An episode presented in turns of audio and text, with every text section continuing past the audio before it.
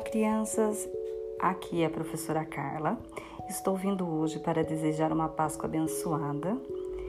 E a Páscoa é dizer sim ao amor e à vida, é lutar por um mundo melhor, é vivenciar a solidariedade. Então, crianças, vamos rezar e orar para que tudo passe depressa, para que podemos estar juntinhos novamente.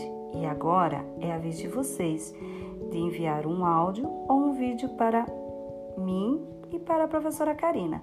Saudade de todos vocês. Beijos, beijos, beijos. Tchau, crianças.